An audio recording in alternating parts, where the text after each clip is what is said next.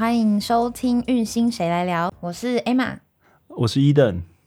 运星谁来聊是由两位运动经理咨询师在实习的过程中碰见许多选手在比赛或是练习场上发生的心理状况，希望透过这个节目邀请选手们来到现场聊聊自身的经验。节目的过程中，我们就想要去探讨不同项目的选手他们在成长的过程中，在专项的训练里面所遇到的运动心理的问题。所以这个节目之后，他会邀请许多各个项目的选手来这边聊他们的运动生涯、过去的运动心理上面遇到的问题。然后我们会在节目分享一些运动心里面的相关知识。很荣幸，我们第一集就邀请到来自北师大目前台湾蛙式纪录保持人。陈志明，我们一起欢迎他。大家好，我是陈志明，然后是一百公尺蛙式的全国纪录保持人。首先呢，我还是想请你跟观众介绍自己。第一个想问你的问题就是，你练这个项目大概练了几年？呃，我接触游泳的话，应该是正规训练，大概是从国小四年级开始。对，然后四年级之前是练好玩的，练开心，跟妈妈去游泳池这样。四四年级之后就是开始比较正规的加入泳队啊，然后接受一些比较正规的游泳训练，这样到现在应该是差不多有十年。那志明，我想问一下哦，你当初什么样的契机会让你想要从一个原本就只是把游泳当成兴趣，然后接下来变成想要把它当成一个是你专门的一个专项运动的这个契机的由来是什么呢？嗯，这个契机哦，应该要从就是我。我一开始是在一个，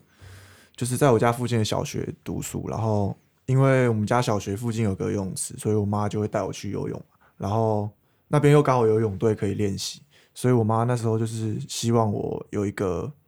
类似目标吧，所以就是把我丢到泳池去参加泳队练习这样，然后那时候会想要会想要投入进去，是因为说那时候那个泳队的。状况不太好，所以想说，而且又加上我要升国中，所以我们那时候家里就考虑说，那就继续要要不要继续走游泳这条路，就觉得说，哎，游游起来也是蛮有蛮有心得，然后蛮蛮有兴趣的，就蛮愿意投入进去，所以那时候就选择一个离家里比较远一点的有游泳队的国中去就读，就这样开始。你为什么会选择蛙式？选择蛙式这个专项吗？因为。其实我应该算是被选择，对我是被蛙式选择。就是我们那我们每个人游的时候都会，就都会有一个自己比较稍微比较突出的勇士啦，就是四个四个姿势嘛，蝶式、仰式、蛙式、自由式，里面一定会有一个自己比较快，然后游起来比较舒服的姿势。那我刚好就是蛙式，对，所以我也没有特别说去选蛙式还是怎么样，因为其实一开始我进去的时候。教练看我身高很高，然后手长脚长的，这样就是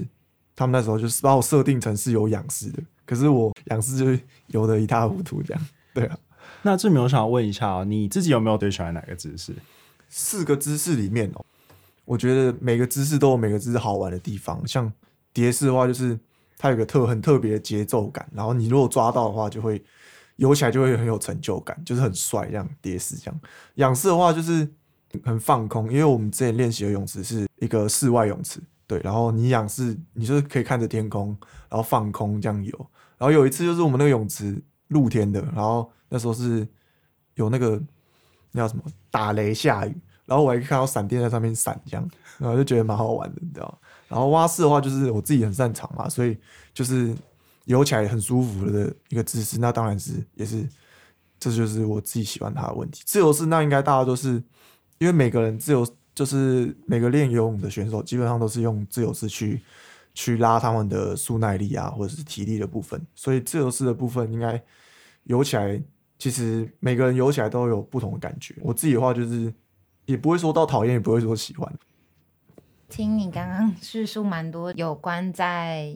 原本那个泳池发生的，你对四个式的观察，那我想问你，就是从一个。游泳池啊，然后进到国中的体育班，进到可能正规训练里面，那时候心态有什么样的转变吗？心态有什么转变？我还我记得蛮清楚，就是我那时候因为换那个环境，然后我还晚上还爆哭这样，我就不想要换环境，可是为了要能投入，能接受到更正规的训练，所以只能接受下去。刚开始进去的时候，其实很 shock，因为那边那个泳池其实都是国小、国中、高中都大家一起练，所以就会看到一些比较跟我那时候比更高等级的选手，然后更年长的选手。一开始会有点惊吓吧，可是到后面就觉得说，哎，这也是一个蛮好的模仿的一个环境，就是有学长姐可以看啊之类的。那你在进入国中的正规训练之后，你有想要成为怎么样的选手吗？嗯，应该这么说。那时候练的时候，其实就是练好玩的，就觉得说，哎呦，让我感到很开心，然后我就酱油。所以那时候其实也是没有什么目标设定啊。直到说有一次，随着自己成绩慢慢进步，就觉得看到的东西越来越多，去比全国赛，然后你就会看到，哎，有一些全国赛的选手就很受欢迎，然后很帅啊，然后很多人会找他签名啊、拍照这样。慢慢就是觉得说，哎，游泳这个东西可以让我从中得到一些认同、一些自我认可，所以我就觉得，那倒不如把这件事情就是做好。我想要问，有没有哪一场比赛是你最有印象？印象最深刻应该就是我大学破全国纪录的那一场比赛。那场比赛就是对我印象蛮深的，就是那时候心态调整调整的很好，然后跳下去也没有想太多，很专注到其实听不太到旁边的声音。然后游完，然后看到成绩，哎，真的是吓到，怎么会进步这么多？这样那场比赛之前也做了很多准备啊，就是异地训练啊那些，然后对自己其实对自己的信心也是有，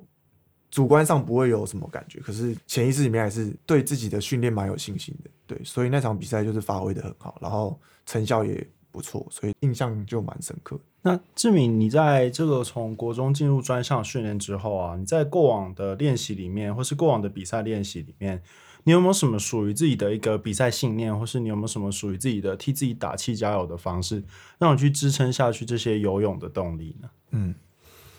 那这个你说游泳的小习惯吗？该这样说吗？我其实那时候大概高中升大学的时候，其实就是很喜欢。看那个 YouTube 的影片，看一些国外选手比赛啊，那时候就是觉得把他们当偶像，所以有些小动作其实自己就会学起来，然后自己做一做就觉得 那个自信心就上来，就觉得自己是那个选手这样。像我会拍一下我胸肌啊，拍打全身，让自己的那个肌肉醒过来这样，然后下水前就是紧握一下手，然后让自己肌肉保持在一个良好的状态。我基本上每次比赛都会做这个动作，对，然后也是。目前比赛起来也是效果蛮好的，对。然后支撑下去的信念，练了十几年的游泳，我自己是觉得，到后期我自己就是抱着一个头都洗下去，就是一定要给它洗完啊，一定要给它洗到干净的那种感觉，对啊，就是哎游你都花那么多时间在上面，然后你还是 你还是游的这样哩哩啦啦，这样我就觉得说那个 CP 值不高，所以我那时候就是要投入，干脆就投入投入到底啊，我就是抱着这个状。保持这个心态，然后也很多人都会觉得说比完赛很累啊，要休息这样。如果遇到这个情况的话，我自己就会跟我自己讲说，那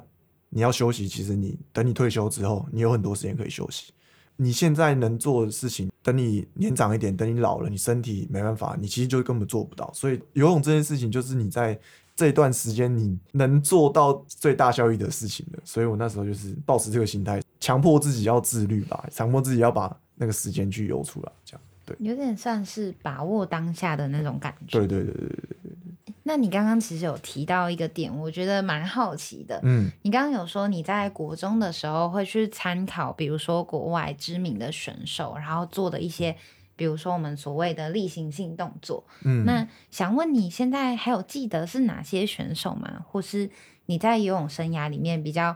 哎，你最仰慕的偶像？哦，仰慕的偶像应该。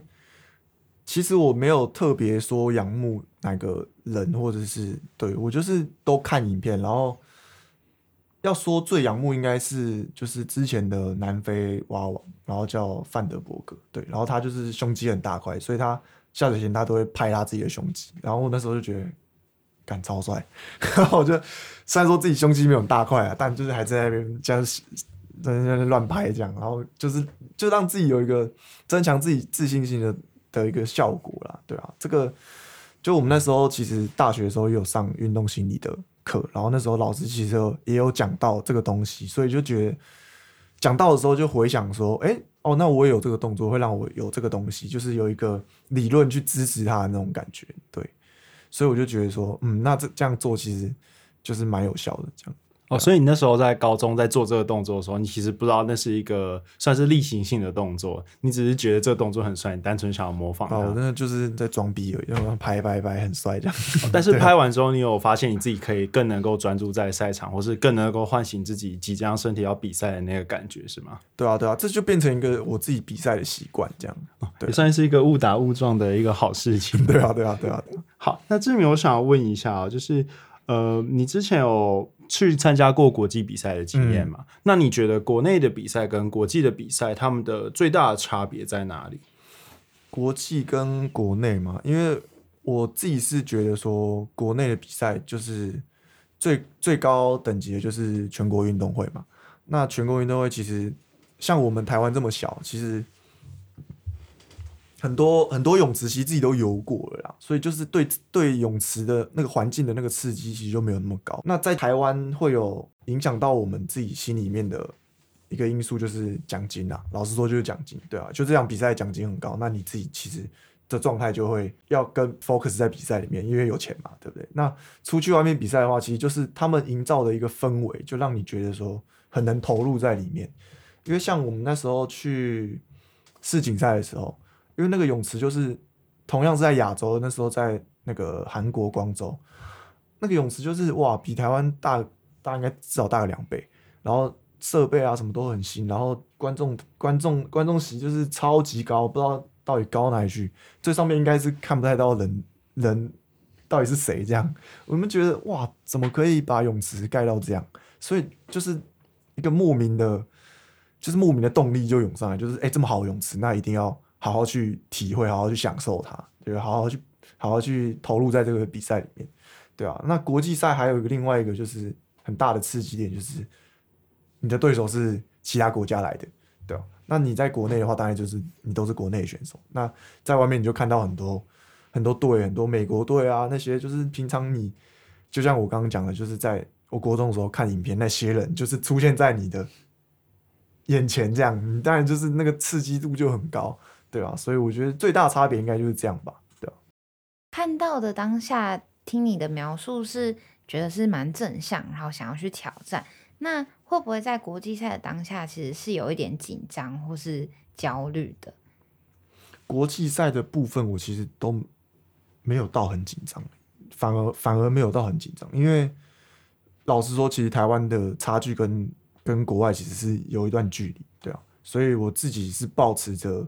这场国际赛是我这场训练的成果，就是有点像说我要去那边学习，我去那边看大开开眼界这样的那种感觉，所以其实相对来说，就是国际赛，我自己给自己压力就不会很大，就是觉得说，哦，就是去看看国外的泳池啊，去看看国外的选手他们是怎么热身啊，或者是怎么练习啊，怎么去准备他们这个比赛，就是去拓展自己的视野的一种的一种方式吧。所以我自己就没有太很给自己太大压力在比赛上面，在国际的比赛上面，对。那你在比国际赛的时候，你有看过你的队友很紧张，或是觉得很害怕对手的时候过吗？哎、这个这样回想起来，好像真的是没有呢。我觉得我们我们的选手都都去都是，可能因为出国比赛的选手，老实说，在台湾其实都是经验很丰富的啦，他们一定也自己有自己一套的行为模式，可以让自己康荡下来，可以让自己更专注在泳游泳当下。所以我觉得我自己是没有看到啦，对啊，我看到的选手都是蛮蛮球这样哦，就然后成绩也都有的还蛮不错的，对啊。那你那时候看到一些国外比较有名的选手，你有觉得很激动吗？或是你有去跟他们做合照，或是什么超激动的啊聊天、聊天之类的一些？有够激动！我那时候世锦赛的时候，我嗯我应该就是去拍照而已吧，没有啊，就是我那时候热身的时候，我就是在眼睛就是一直在瞄，这样我哪个在哪里，等下我上来要去找他拍照，这样，对啊，那时候就是我我家人就在旁边，我说，哎、你手机先帮我拿着啊，我等下那个随时要扣你，你马上就要帮我拍，这样，对啊，就是去收集那种世界名将的那种合照，这样，对啊，那想问志明，第一次出去比国际赛是大概在几岁？第一次去的话是，呃，高一在波兰比世界中学。诶那你那时候去比赛的时候，学校的同学有觉得哇，我同学要出国比赛，好像很厉害的那种感觉吗？还是回来之后，他们有没有问你说什么发生了一些什么有趣的事情？嗯，时间就有点久，我想想看，应该是，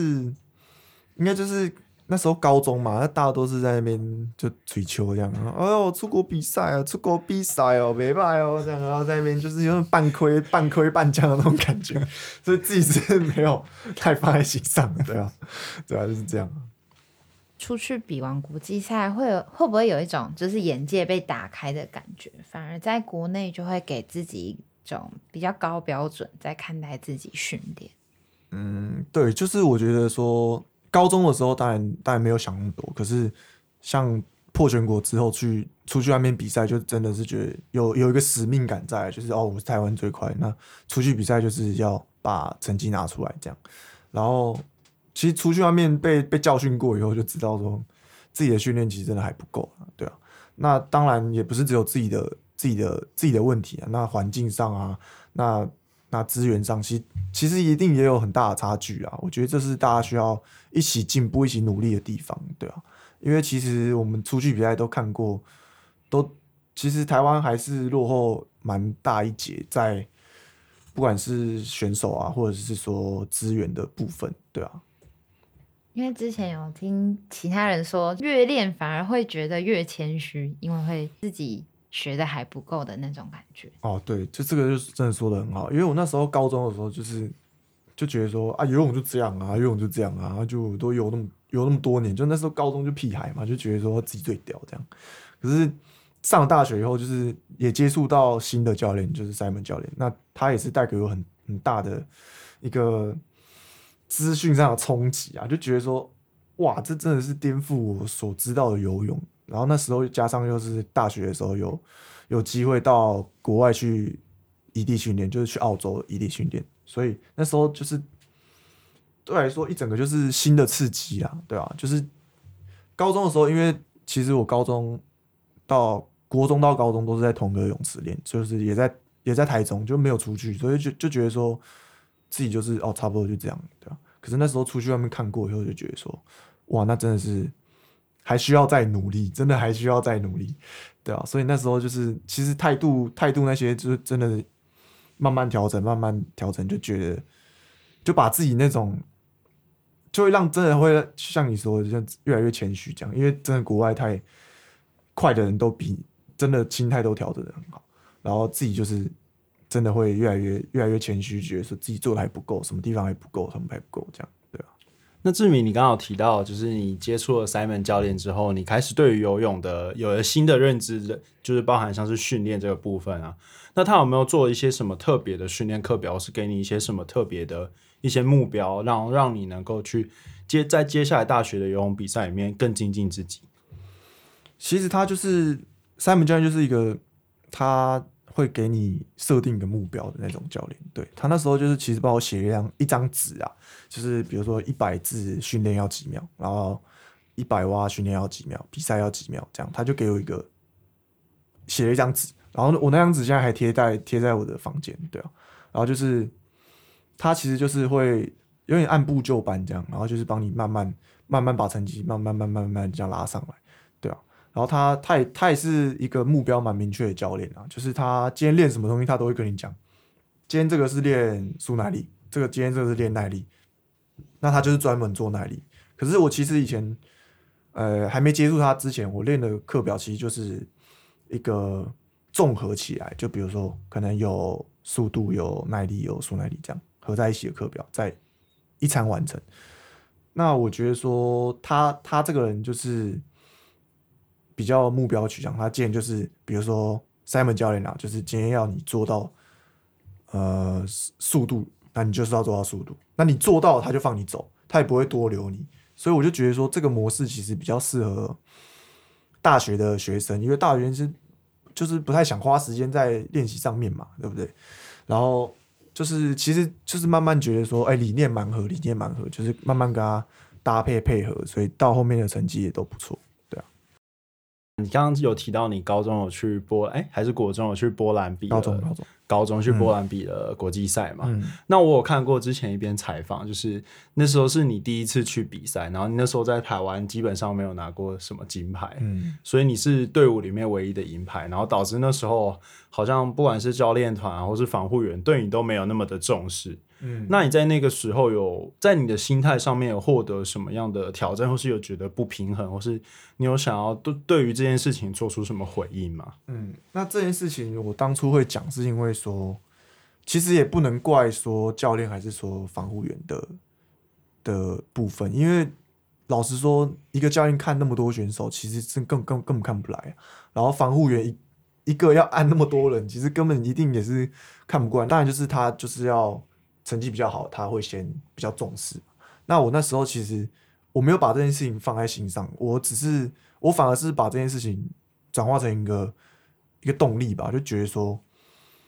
自己要变成那个被重视的那个人。所以我自己就是那时候出国比赛以后，就是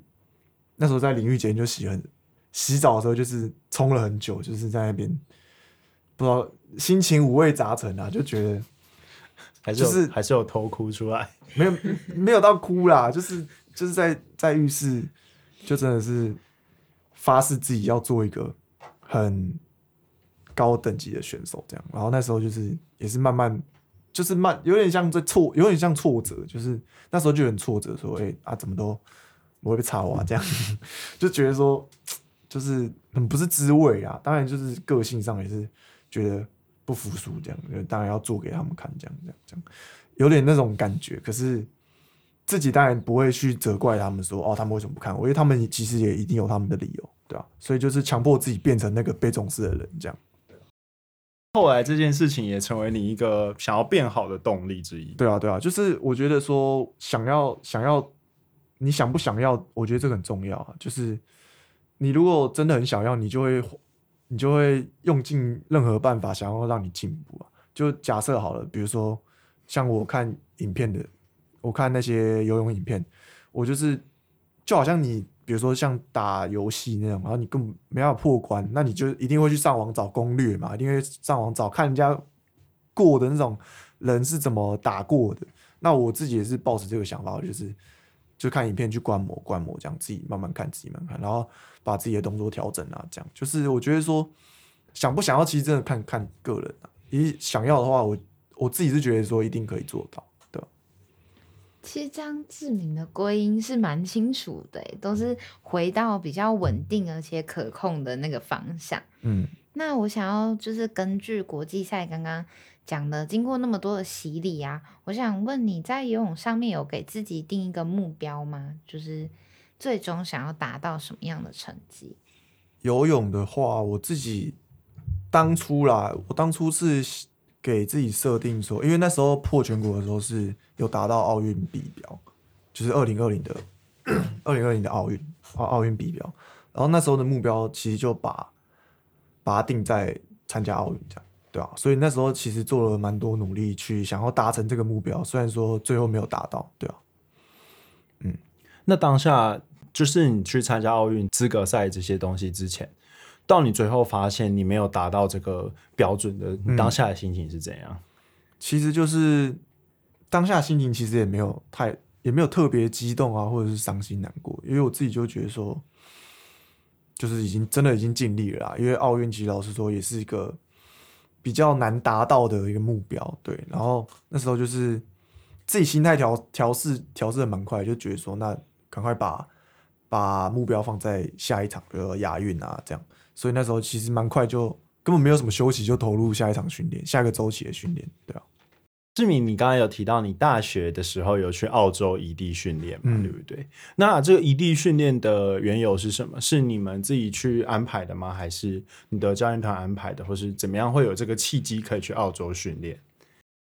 因为我那时候在台湾体大就读，然后那时候台湾体大的院长跟澳洲那边有人脉啊，那时候就是那个吴院长其实对运动教练学嘛蛮专业，所以他就觉得说，那我们一定要去国外去尝试看看国外的练习，对，所以他那时候就是也是费尽了千辛万苦才把澳洲这条这个东西去谈好，然后让我们这这些选手去那边做异地训练，所以其实还是蛮感谢。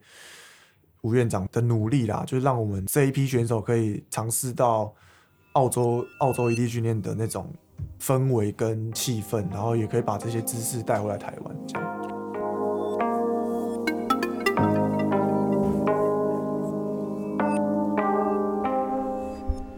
下一集志明会分享去澳洲的练习，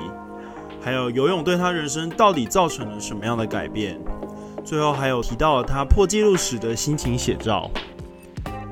谢谢大家收听本期的运行谁来聊，我们下集有更多精彩的内容在等着大家，我们下集见。